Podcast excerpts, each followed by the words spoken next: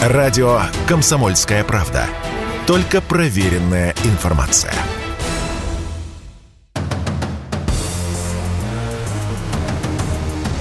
Не лишние деньги. Совместный проект экономического обозревателя комсомолки Евгения Белякова и главного редактора портала «Мои финансы РФ» Надежды Грошевой.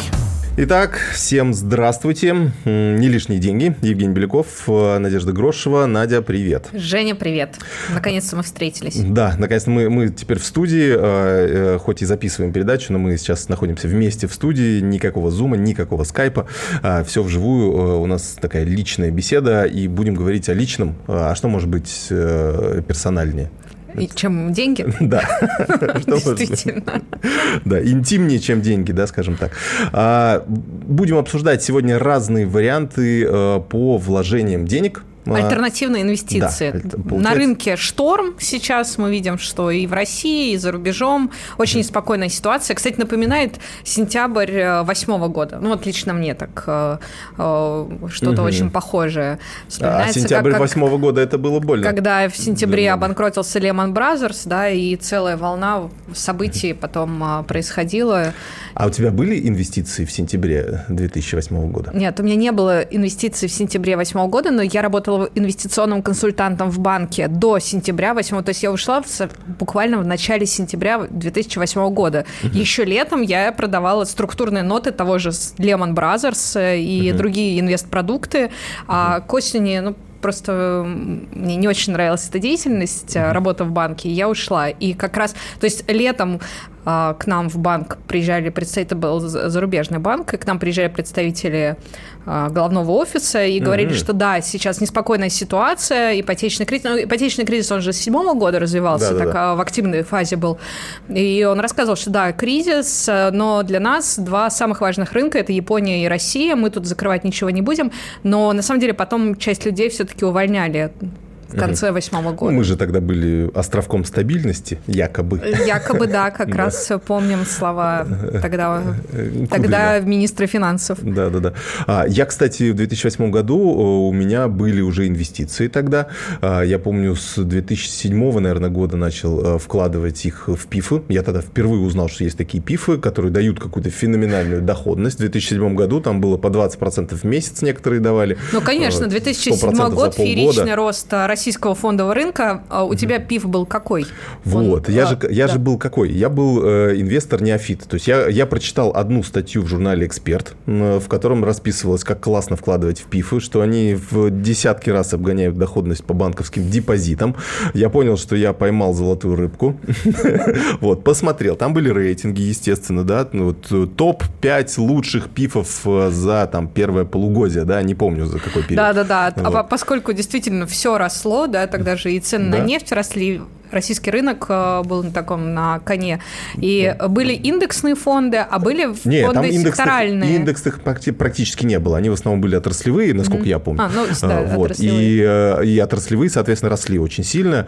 Э, я помню, выбрал ПИФ электроэнергетики. Тогда модная тема была, был да. же РАО ЕС, да. и его тогда как раз расформировали, это сделали отдельные генерирующие компании, отдельно добывающие. Еще, еще пока нет, еще ну, как раз бумаги как раз... РАО ЕС России были. А, да, еще РАО ЕС. Да ну, вот реформа шла, и я помню, что это вообще была очень, очень модная тема с электричеством uh-huh. связанная, потому что туда пришло много аналитиков, банкиров, они стали а, анализировать и пришли к выводу, что это суперсектор, и все продавали эти пифы электроэнергетики, и он сначала действительно рос. Очень круто рос, я помню, вложился, через месяц э, было 20%, ну, уже э, доход. Уже через месяц? Да, уже через месяц. Вот я тогда снял надо было остатки выходить, денег да? с депозита. Ой, Женя. Да, положил. Это, это мало того, то есть я положил их, да. А, у меня что-то там начало расти дальше. А потом я уже подумал, я же быстро э, посчитал, да, математика такая достаточно простая наука. Я считаю, 20% в месяц, да, если каждый месяц будет по 20%, я же как бы был как инвестор-новичок, да, вот я прочитал одну статью, и все, я понимаю, что, значит, скорее всего, это будет теперь вечно, да, продолжаться, я на это надеюсь. Вот, я уже стал думать, ага, кредит давали тогда процентов под 30 годовых. Я думаю, 30 процентов, я, я за полтора месяца принципе, отобью эти деньги, ну, а дальше уже я на кредитном плече, дальше поеду уже еще Дальше я в чистой будущее. прибыли, да. Самое интересное, прикольно было, что я пришел в какой-то офис, ну, вот этой управляющей компании, э, и там, значит, очередь людей, которые, значит, кладут деньги в кассу. Вот я сижу в этой очереди, рядом со мной сидит какой-то мужик лет 45, вот, ну, такой достаточно одетый в спортивный костюм, в общем, не сильно бритый, вот, он говорит, а я ушел с работы вообще. Я вот ушел с работы, вложил все деньги, значит, в пифы, каждый месяц просто проценты снимаю, мне вообще нормально. Я, я прям помню с ним разговор. Буквально как Леня Голубков. Практически. Он, кстати, был очень похож, да. Вот. Я такой думаю, вот живет же мужик, да, вот уже накопилось, живет на проценты, пассивный доход, да гарантия. Не знаю, что с ним сейчас, что с ним тогда случилось. Выжил ли он вообще, пережил ли он 2008 год. Да, потому что потом было больно, падение это было заметным. И действительно был тогда момент, когда очень многие стали покупать пифы, и вот особенно для там, ну, средний менеджмент, менеджмент средней руки, да, кто там получал бонусы, как-то участвовал в продажах, вот эти все свои бонусы вкладывали в пифы, и в восьмом году, к сожалению, обнаружили, что рынок может не только только расти, но и падать, причем угу. падать, ну, конкретно так, сейчас э, не помню, но на 70-80% рынок тогда упал. Да, у меня... Причем вот... там были дни, а рынок же на 80%, на 80% может падать каждый день. Ну, то есть э, были периоды, когда он несколько дней подряд падал, ну, так, на много процентов. Ну да. А, ну, ну, ну, на 80 каждый день, наверное, все-таки не сможет. Ну, может. Да, ну. Почему? 80 от вчерашнего дня же. Ну, технически, наверное, да. Фактически, ну, так, да. Так, э, как бы это математическая, да, история, что падать он может каждый день, ну, на 80% может. Но а, э, за какой-то период тогда, за месяц или за два, ну, было, я не, не берусь сейчас сказать, на сколько процентов. Там я помню, же еще отли- было, отличие да. было. Есть э, индекс РТС, который в долларовый, он, соответственно, упал очень сильно. Индекс ММВБ, он э, был, э, упал не так сильно, но процентов, мне кажется, 60 э, точно было. Но вот ПИФ электроэнергетики, который у меня, э, он упал на 90%. Ох. Он упал на 90%, но мне в этом плане повезло. Мне просто феерически повезло. А, он падал-падал, я понимал уже, что что-то... Э, я еще не сильно все равно разбирался в инвестициях, но понимал, что что-то уже э, не так, а, и я побежал тоже в этот, значит, в офис управляющей компании, отсидел свою очередь, менеджер, значит, меня тоже попытался уговорить, что оставьте как раз наоборот, сейчас лучше доложить, чтобы вот, в общем, усредниться и все остальное. Потери потери у меня были процентов, наверное, 10-20 э, всего, то есть не очень много. И, э, в общем, я успел вынуть э, эту сумму, и там, помню, тоже мне как-то, видимо, деньги жгли карманы, я купил на них машину. Вот тогда. То есть, ну, тоже залез, правда, в какие-то дополнительные деньги. То есть я вот поступил как такой панический инвестор, который, понимая, что сейчас что-то происходит в экономике, значит, надо быстро вынуть эти все деньги из каких-то виртуальных активов и вложить и во вложить что-то... то, что хотя бы приносит какую-то да, да, реальную да. выгоду да в, да. Вот, поэтому ну, успел. Логично. Я, кстати, помню, что это было лето. Лето, да, это было лето 2008 года, то есть я как-то заранее, видимо, почувствовал и успел. Ну, потому что я снять. помню тоже тогда активно везде обсуждался ипотечный кризис в Штатах, он был с седьмого года, то есть э, и индексы припадали там ну, где-то с октября седьмого года, и в СМИ это постоянно обсуждалось, просто не было такого обвала, да, как угу. когда, что потом произошло, да, все медленно так падало-падало, обсуждалось, что да, там какой-то ипотечный кризис, что цены на недвижимость падают, да, что проблемы с ипотекой в Штатах, но э, это все было отдаленно, пока там 15 сентября не рухнул Lehman Brothers, банк, который существовал 200 лет, и вдруг оказалось, что у него на балансе очень много ипотечных бумаг, да, которые были выданы в том числе заемщикам с очень плохой кредитной историей, а эти заемщики брали по несколько ипотек, то есть они брали одну ипотеку, под эту ипотеку брали следующую и так mm-hmm. далее, строили такие пирамиды, потому что до этого долго недвижимость росла в цене недвижимость стала падать, они перес, э, потеряли возможность платить по своим ипотекам, ну и весь этот э, пузырь ипотечный да, лопнул, рухнул, да, да. а потом еще оказалось, что помимо самих этих ипотечных бумаг банки еще делали ставки на платежеспособность друг друга, и вот эти ставки, они, это то, что называлось CDO, это был такой как бы вторичный рынок, где ставки были просто на триллионы долларов. Собственно, это и убило а, Lehman Brothers, ну и потащило за собой там ну, крупные банки. Как раз из-за этого-то обвал и произошел. А, и это вскрылось только когда он ушел с рынка, и стало понятно, что там такое, такое звено, которое не закрыть ничем, и что у них, у этих банков очень большие обязательства друг перед другом, ну и там сложно было расплатиться друг с другом. Ну, кстати, что э, вот э, чему нас, может быть, э, может учить история фондовых рынков, то, что действительно, это хотя бы может быть такая затертая фраза, вот, но после такого падения начинается большой рост. Я просто помню еще котировки Сбербанка по 10 рублей, которые тогда в 2009 году были, и которых я даже, помню, купил так, на небольшую сумму, потому что очень осторожничал, да, после такого опыта. И, конечно, даже сейчас сейчас после такого сильного падения э, это 130 рублей, да, то есть это больше, чем, э, чем в 10 раз, э, чем было тогда. То есть в любом случае инвестиции такая история, которая, в общем, может возрождаться из пепла, по сути.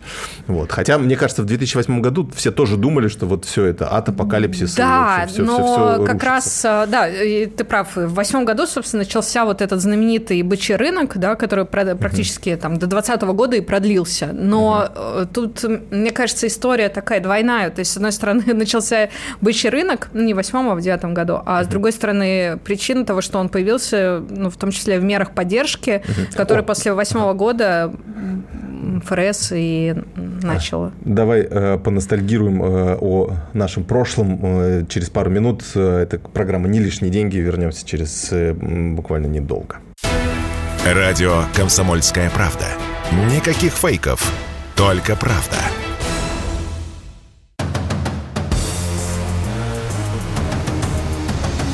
Лишние деньги. Совместный проект экономического обозревателя комсомолки Евгения Белякова и главного редактора портала «Мои финансы РФ» Надежды Грошевой.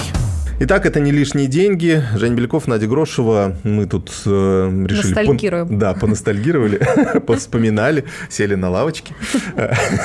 Здесь э, как оно было, э, сколько уже у нас? 14 лет назад. А, я, кстати, э, про... Да, уже так много. 14 лет прошло, да. Представляешь? Вот, Как-то да. С прошлого кризиса Неожиданно. прошло 14 лет. А, вот, в общем, есть, есть что вспомнить. Я, кстати, вспомнил одну интересную штуку штуку э, тоже, насколько наивным я был э, инвестором и наивным в том числе журналистом.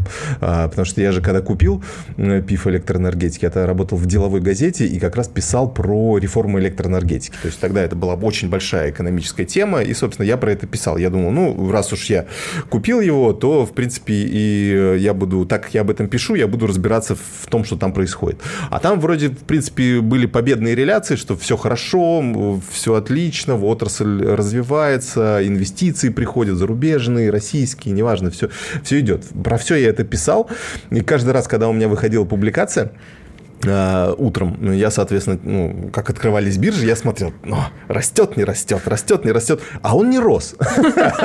Я думаю, так, ну вы что, инвесторы, ну вы почитайте, вот, смотрите, вот вам публикация, да. Все прекрасно в секторе, все говорят, да. Вкладывайте, да. Но не почему-то это уже был 2008 год, э, начало, и вот, и вот все стояло на нуле, а я же привык уже что-то, 20% растет, там, не знаю, 15% растет, то есть все идет вверх, а он не растет, еще даже, может быть, чуть падает. Что происходит? Происходит вообще? То есть вот такое было разочарование у меня такое первое. Ну, представляю, да, а, ну, вот мои воспоминания про этот период, я очень хорошо тоже помню эту реорганизацию, но у меня был знакомый аналитик, и он рассказывал, как э, он пытался разобраться в этом рынке и угу. понял, что это просто черная дыра, потому что там найти концов э, при разделении одной угу. большой компании, на, там уже появилось из да, этого да, да, много появился целый да, ОГК, э, сектор ПГК, да, и как? ОГК и ОГК ТГК, и ПГК, да. да. Угу.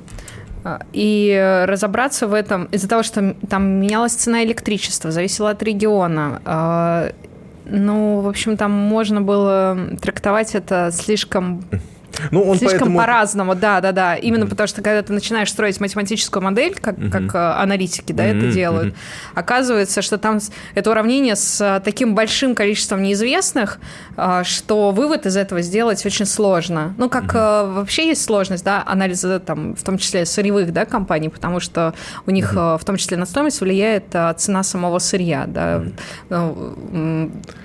Ну, в отличие от там, производственной компании, да, например, да, где есть э, достаточно понятное ценообразование, понятный угу. рынок сбыта и понятная а, ну маржа да, тарифы, компании. Да, да, да. да. Угу. То здесь э, этих неизвестных слишком много для того, чтобы составить математическую модель, чтобы сделать угу. вывод, это угу. э, принесет прибыль инвестору или угу. не принесет. Именно да, поэтому и выглядело это все очень э, сомнительно. Если бы вместо Чубайса был Илон Маск, наверное, все бы полетело. Ну, по крайней мере, вот к Тесле тоже многие аналитики аналитики применяли стандартные математические модели, вот, и говорили, ну как, она не может расти. Не может, не может, да-да-да. Но почему, допустим, у Теслы, э, почему в том числе она выстрелила, да, так э, сильно, поскольку Тесла получает субсидию от, э, от государства, да, в том числе на развитие электрокаров.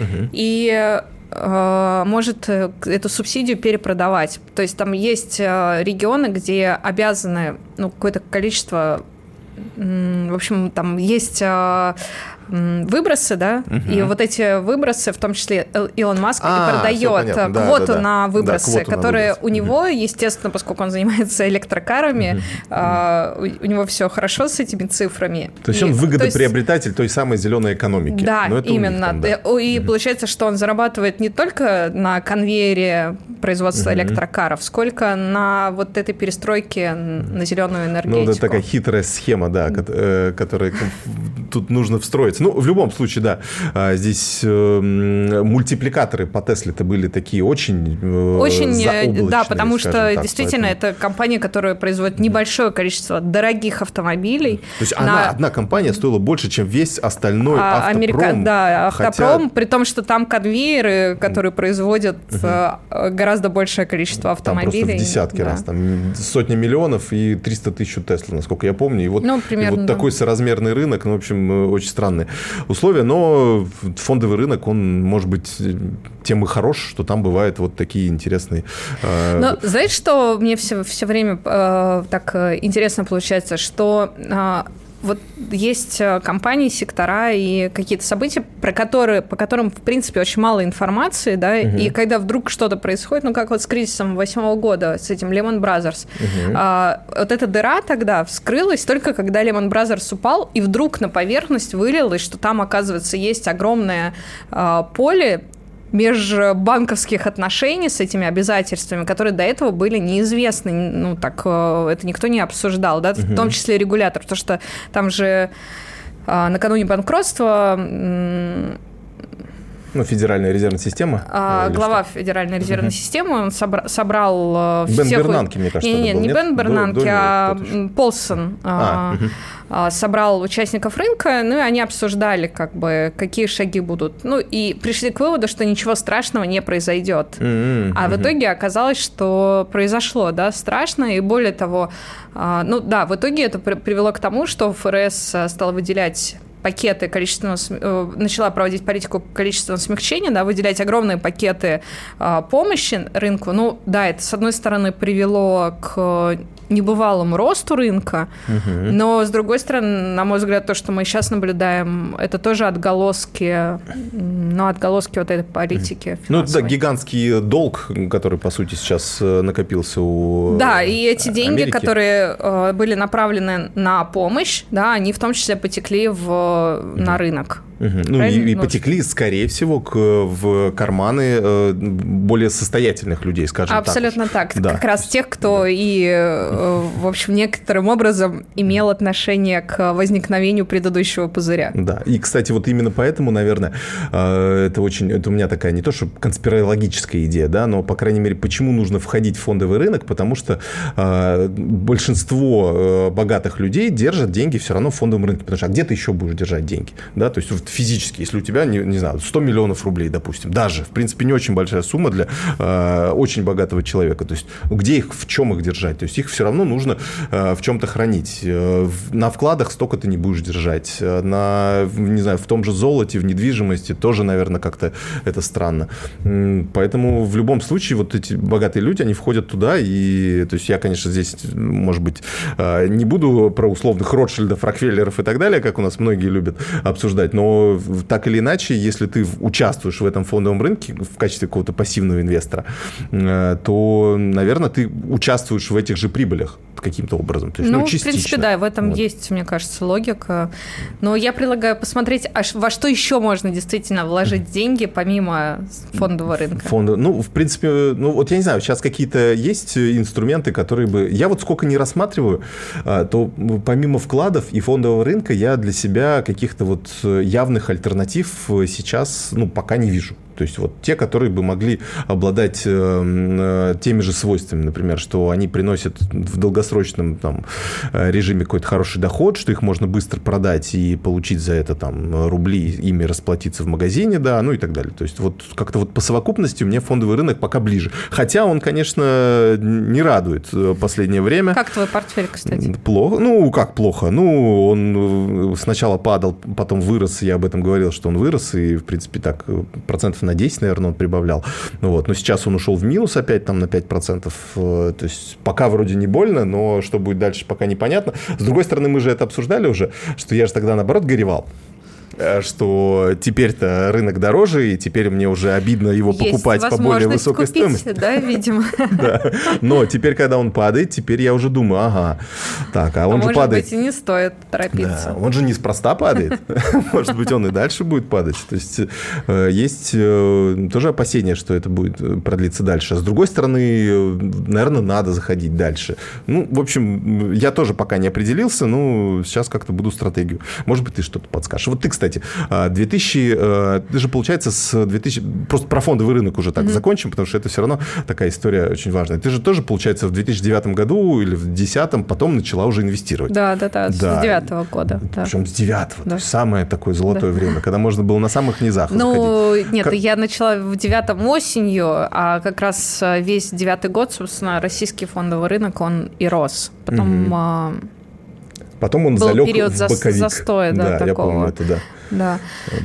А, да. Ну, ты вот, вот твои ощущения, как ты вот э, вспоминаешь? То есть ты больше выиграла от него или какие-то ошибки Нет, допускала? Ну, вот? в, в, в целом, конечно, больше выиграла, потому что, очевидно, в деньгах я заработала. Угу. И там сначала на российском фондовом рынке, потом с 2011 года я перевела эти деньги в американские, в акции американских компаний. О, я, и в 2011 году, то есть э, там и потом рубль падал, и компании росли, и там в том числе у меня были компании технологического сектора. Угу. Вот, и э, потом просто, пока я была в декрете, я эти деньги потратила.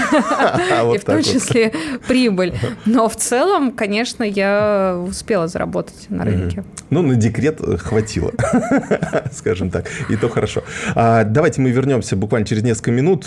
Продолжаем ностальгировать, но каким-то выводом, я думаю, сейчас все-таки перейдем, что же сейчас делать э, в нынешней ситуации. С не лишними деньгами. Да, с нашими никогда не лишними деньгами. Оставайтесь с нами. Если тебя спросят, что слушаешь, ответь уверенно. Радио «Комсомольская правда». Ведь Радио КП – это самые оперативные и проверенные новости.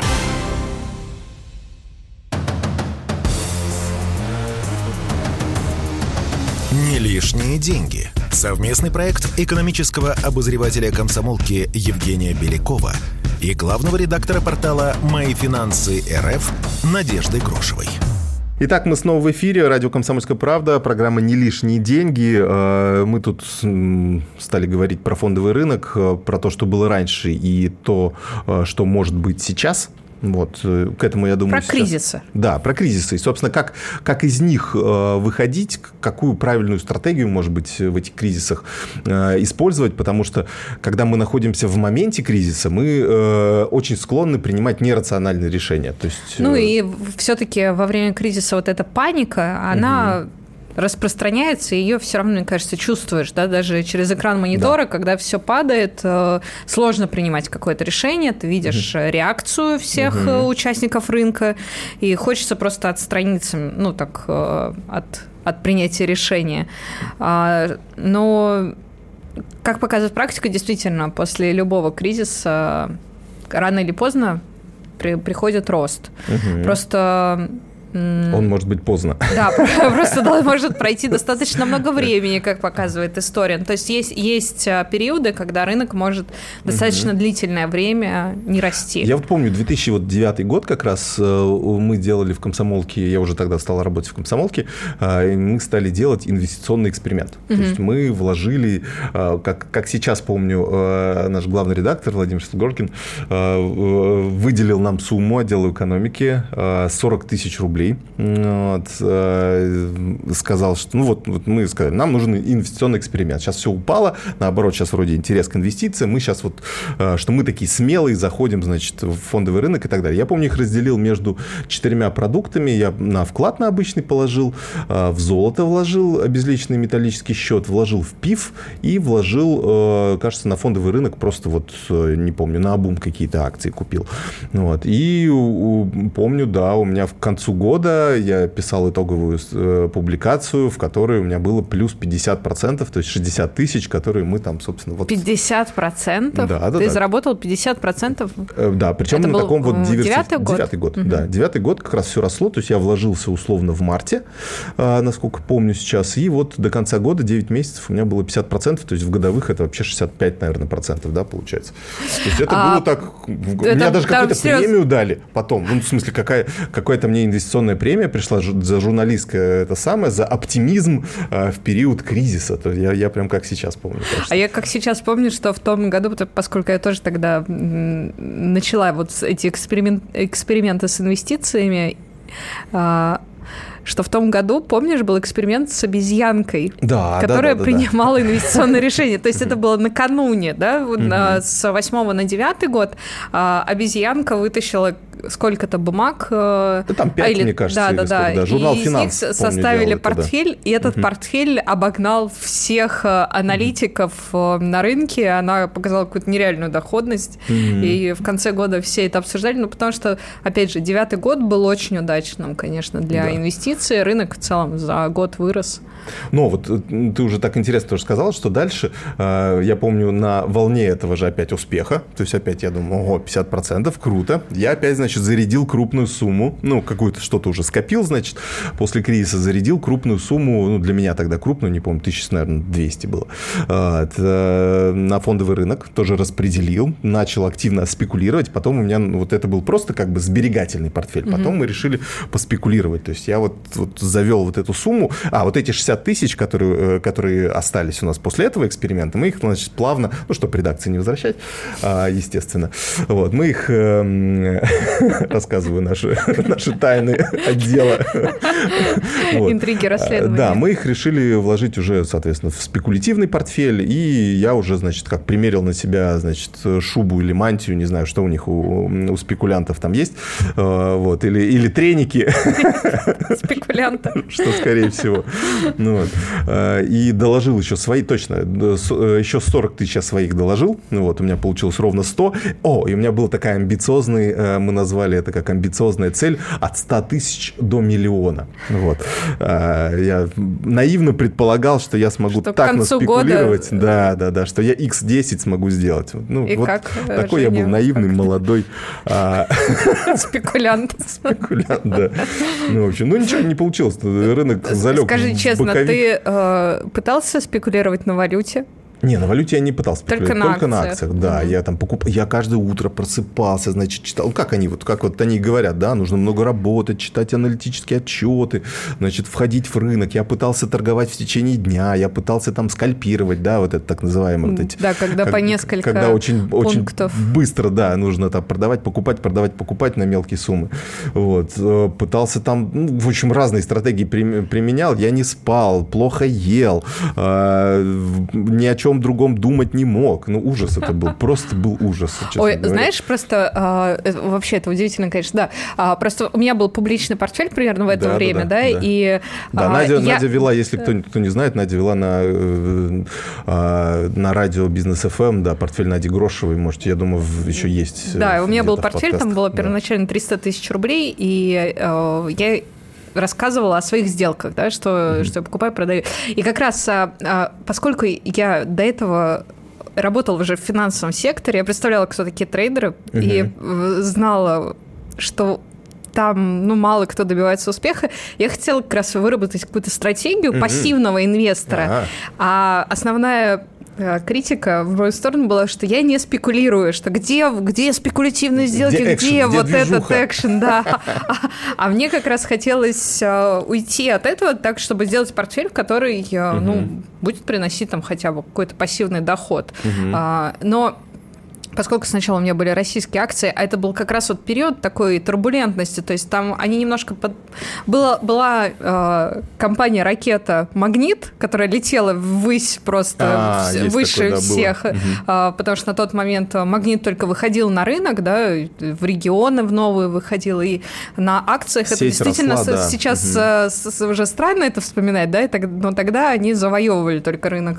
А, и, ну, и Сбербанк, да, как раз э, стал той бумагой, которая перешла, ну вот э, он, он очень Герман стал Греф, технологическим, он, очень, да, да таким угу. технологичным, да, угу. супербанком, там продвинутым таким, и тоже он показал то, что а, тут там была борьба бенчмарков, то есть до этого бенчмарком всегда был Газпром, как бы угу. основной бумагой, да, на рынке, но угу. как раз Газпром потерялся, он же вообще когда-то входил в пятерку а, крупнейших, крупнейших компаний мира, мира да. пятерку да, да, да. По, по капитализации, но потом он из этой пятерки выпал, да, и в принципе и лидер состояние на рынке стал, а э, Сбер стал как раз той бумагой, которую, ну, бенчмарк это та бумага, которая обязательно есть во всех а, портфелях управляющих, uh-huh. которые приходят на рынок. Вот Сбер стал как раз а, той бумагой, которая очень... И, соответственно, да, объемы торгов у него росли, да, Очень, да. очень сильно росли, uh-huh. ну и бумаги в цене, естественно, uh-huh. тоже росли. Ну и тут еще такой был интересный период. На самом деле, это же период, когда а, наши сограждане активно переходили на карты стали пользоваться картами, потому что, в принципе, mm-hmm. до, mm-hmm. там, ну, до восьмого года, вспомню, в восьмом году еще нет, очень многие нет, пользовались да. еще наличными, а вот этот период, э, он пришелся на ну, как бы на электронный оборот, да, и, конечно же, Сбер на этом очень сильно заработал, потому что тут и остатки на счетах, это выгода банка, да, mm-hmm. плюс Э, вообще транзакции по картам, тоже прямая выгода э, банка любого, да, и эквайринг. Ну, в общем, э, этот период как раз угу. Такой пришелся на расцвет Сбера. Ну да, я, ну, я причем, причем помню, что э, потом э, у меня этот э, портфель, он завис, наверное, на несколько лет, и он стоял буквально в нуле. То есть я, я понимал, я вот уже в этот момент стал считать упущенную прибыль. Я считаю, что можно было открыть депозит, да, положить, да. а ставки еще тогда были достаточно да, высокие, да, да, да, да, и можно было получать доходность. Собственно, поэтому, да, я и привела тогда в американские банки, потому что, в принципе, тогда был э, период технологического расцвета. А, опять же, до восьмого года акции технологических компаний как-то не обсуждались сильно после провала в 2000 году, когда угу. упал NASDAQ. Да, пузырь доткомов, да. Да, угу. пузырь доткомов лопнул. И до восьмого года мало кто вообще обсуждал так а, возвращение технологических компаний. Да, там Google рос, Apple рос, но не было такого огромного сектора, да, который там за этот период, э, а, ведь э, технологические компании как раз научились зарабатывать э, и в интернете научились зарабатывать то, чего они не делали до 2000 года, когда лопнул пузырь доткомов. Угу. А тут они и получили деньги от инвесторов, и поняли, как получать прибыль, и пришли соцсети, запрещенные теперь в России, угу. и появился новый вообще сектор. И мне показалось, что это очень интересно, да, сам как сам новый этап развития рынка. И, и ты зашла туда, ты, да, да, да. Ну, ты вложилась поэтому... в эту запрещенную сеть и выиграла на этом, а, нет? Ну, и я вкладывалась. Сейчас, я надеюсь, можно об этом говорить, но это было 10 лет назад. Даже больше. Ну, то есть, вот это, я, кстати, долго жалел, потому что я все хотел зайти э, на американский рынок, а потом я думаю, да нет, сейчас опять вроде, э, вот опять же, послушаешь Потому что казалось, что поздно, да, потому что рост был с 9, ну, условно, до 11 года, и казалось, ну, уже куда же еще, да, то, что там впереди еще десятилетие роста, кто мог вообще представить? Да, я вот прям жалел, жалел, что, что я не поучаствовал в, это, э, в этой... В этом ралли? Да, я после этого выработал как раз принцип, что надо все-таки вот по чуть-чуть все равно заходить, чтобы вот если вдруг это что-то выстрелит, то мне будет не так обидно, что я хотя бы какую-то копеечку на этом тоже заработал. Если потеряю копеечку, это не так страшно, по крайней мере. Вот. Но давайте уже к, тогда к советам, стратегиям в нынешнее время мы сейчас перейдем. Э, буквально через несколько минут вернемся. Это не лишние деньги. Оставайтесь с нами. Радио «Комсомольская правда». Мы быстрее телеграм-каналов.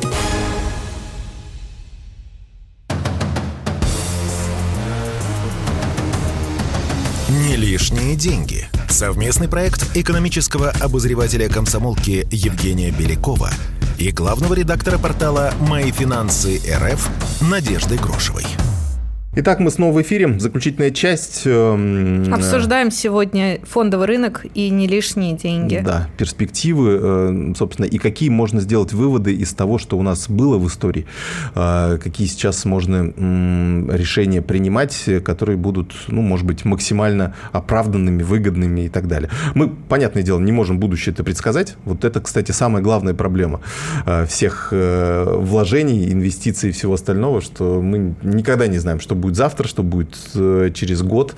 Ну, вот. А при этом все равно деньги надо где-то размещать. Да? То есть в любом случае, э, то есть, ну, по крайней мере, у меня стратегия такая, что всегда какая-то заначка она должна быть, и лучше, чтобы она была в чем-то, в каком-то э, не просто условным, не знаю, кэшем лежать, да, наличными, не знаю, на даче под, под грядкой из-под морковки, да, условно, а где-то она должна лежать в том месте, где она будет приносить доход.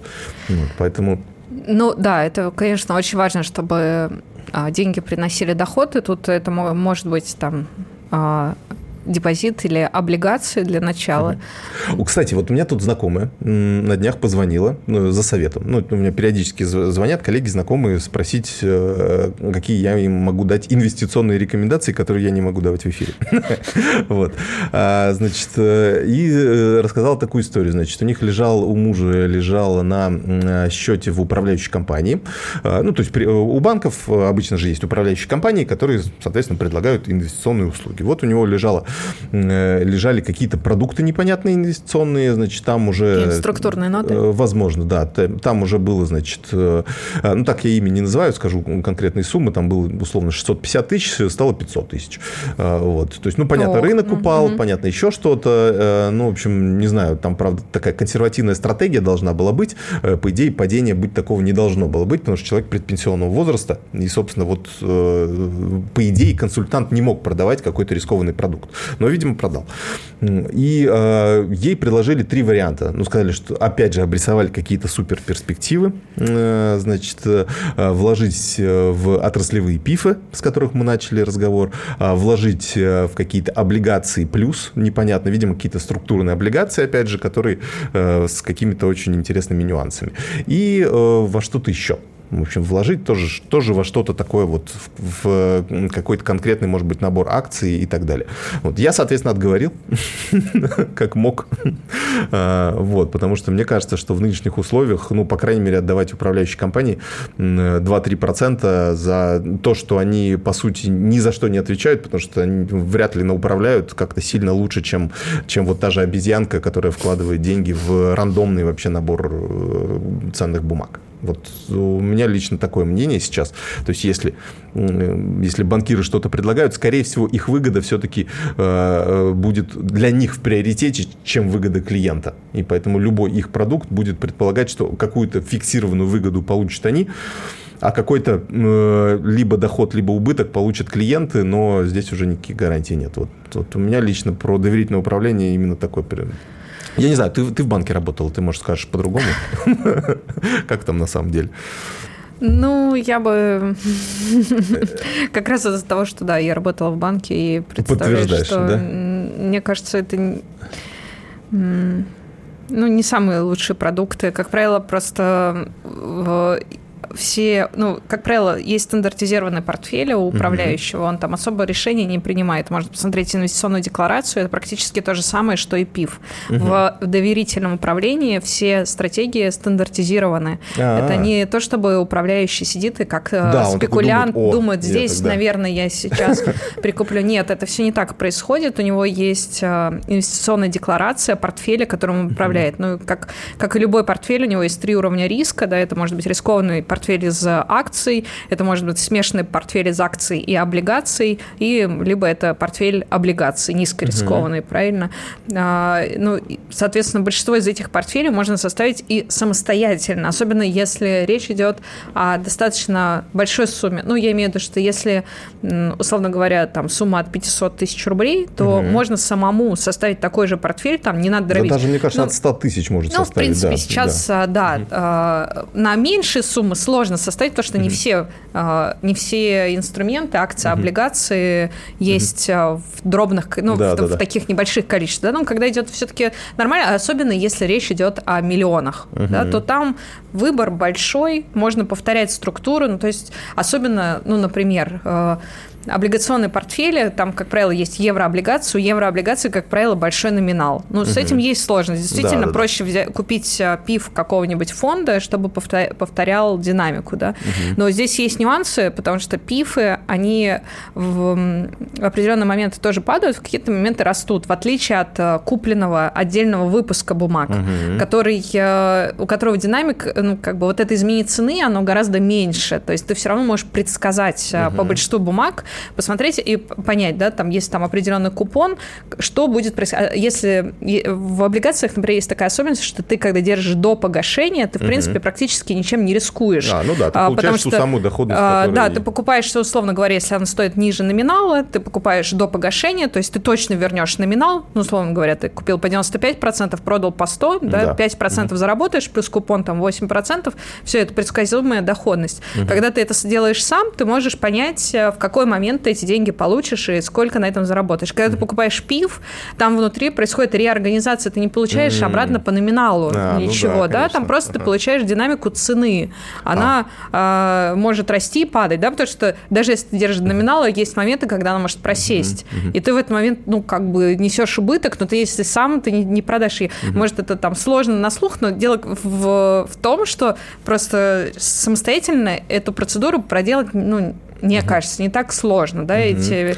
Ну, я, э, честно говоря, да. Сейчас, э, в принципе, вся информация доступна, не знаю, может быть, там 10 лет с этим было сложнее. Сейчас настолько просто совершать эти сделки, настолько угу. много информации, которая, ну, подсказывает, как это сделать. Да, в мобильном что... приложении зайти, куча порталов, где это ну объясняется. Ну, да, да, особенно, когда речь идет про какие-то низкорискованные вложения, угу. там, с облигациями, да, например. На моих а, а финансах управляешь... есть, кстати? На да, моих на моих есть? финансах мы пишем и про про угу. то, чем отличаются активы, и про то, угу. как э, можно вложить, например, в облигации. А управляющий так на секунду обычно получает за это 2-3% да, с да. Э, вложенных денег. Если, Поэтому кстати, выбирать между фондами, да, то лучше выбирать, э, как я понимаю, биржевые пифы. То есть есть... Да, которые торгуются на рынке, да. и можно всегда из них выйти, по ним да. комиссия, как правило, ниже. Но видишь, них сейчас да. сложилась тоже там ситуация такая, что не из всех, не со всеми можно совершать сделки угу. из-за того, что часть активов активы заморожены. Ну, Вообще, я, я бы, вот если мы говорим про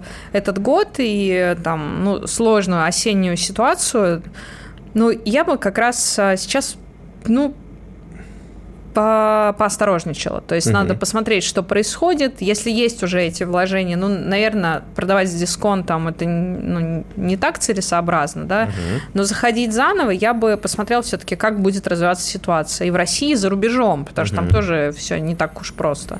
И уже и после этого ну, как-то можно принимать решения, но mm-hmm. очень взвешенно. То есть э, сейчас не стоит рисковать. Ну, я простую, да, э, стратегию порекомендовал. Раз уже эта сумма есть, то есть я им сказал, что ну, если, если так, то просто положите в депозит лучше. Они говорят, нет, депозит у нас есть. Я говорю, ну все, хорошо, если финансовая подушка безопасности есть, то тогда уже ну, на дополнительную сумму уже можно, она в любом случае уже находится, по сути, в фондовом рынке, поэтому там нужно, наверное, просто перераспределить. Э, узнал, что у мужа есть все-таки официальный доход, вот, э, поэтому предложил условно перевести эти деньги в индивидуальный инвестиционный счет.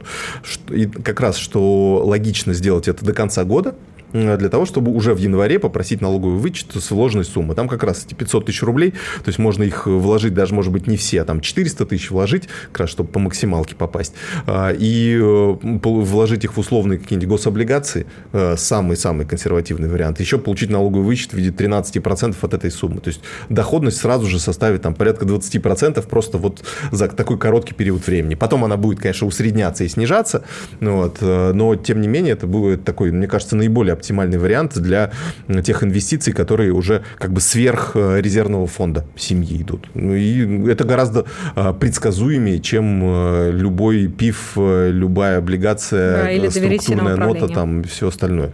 Поэтому Абсолютно вот, так, да. Мне кажется, такой вариант. Поэтому, ну, не знаю, я вот для себя пока еще не решил. Вот хочу, хочу ли я, я тоже пока слежу за ситуацией, буду ли я увеличивать портфель. Ну, мне кажется, что, наверное, буду, но по чуть-чуть буду все-таки смотреть, по чуть-чуть вкладывать, потому что, ну, мне кажется, расширять, может быть, спектр вот этих финансовых инструментов, может быть, а, для того, чтобы каким-то образом а, увеличить диверсификацию активов, ну, на всякий пожарный, скажем так. А, но, ну, вот, в общем, то есть есть, есть э, необходимость подумать сейчас, конечно, то есть я в этом соглашусь. Вот, поэтому э, сейчас такие решения, слишком, слишком резкие решения, мне кажется, принимать, наверное, не стоит. Вот, как-то так. Да, в конце концов... Э, вот это мы можем назвать... Потерять всегда проще, чем заработать. Да, поэтому лучше, лучше сейчас, да, пускай это будут инвестиции, наверное, все-таки более консервативные стратегии. Вот э, к этому, наверное, мы вас призываем, а, и это можем назвать своей инвестиционной рекомендацией. Да. А, это были не лишние деньги. А, так быстро пролетел э, наш час. Мы сегодня и поностальгировали, обсудили то, что было, и то, что, то, что сейчас происходит, и то, что сейчас стоило бы делать, а что не стоило бы. Ну, в общем, надеюсь, мы были вам полезны, как всегда. Пишите в комментариях, что вас интересует. Да, и мы обязательно это все разберем в наших следующих программах. Э, всем удачи и успешных инвестиций. Пока-пока. До новых встреч. Так. Не лишние деньги. Совместный проект экономического обозревателя комсомолки Евгения Белякова и главного редактора портала «Мои финансы РФ» Надежды Грошевой.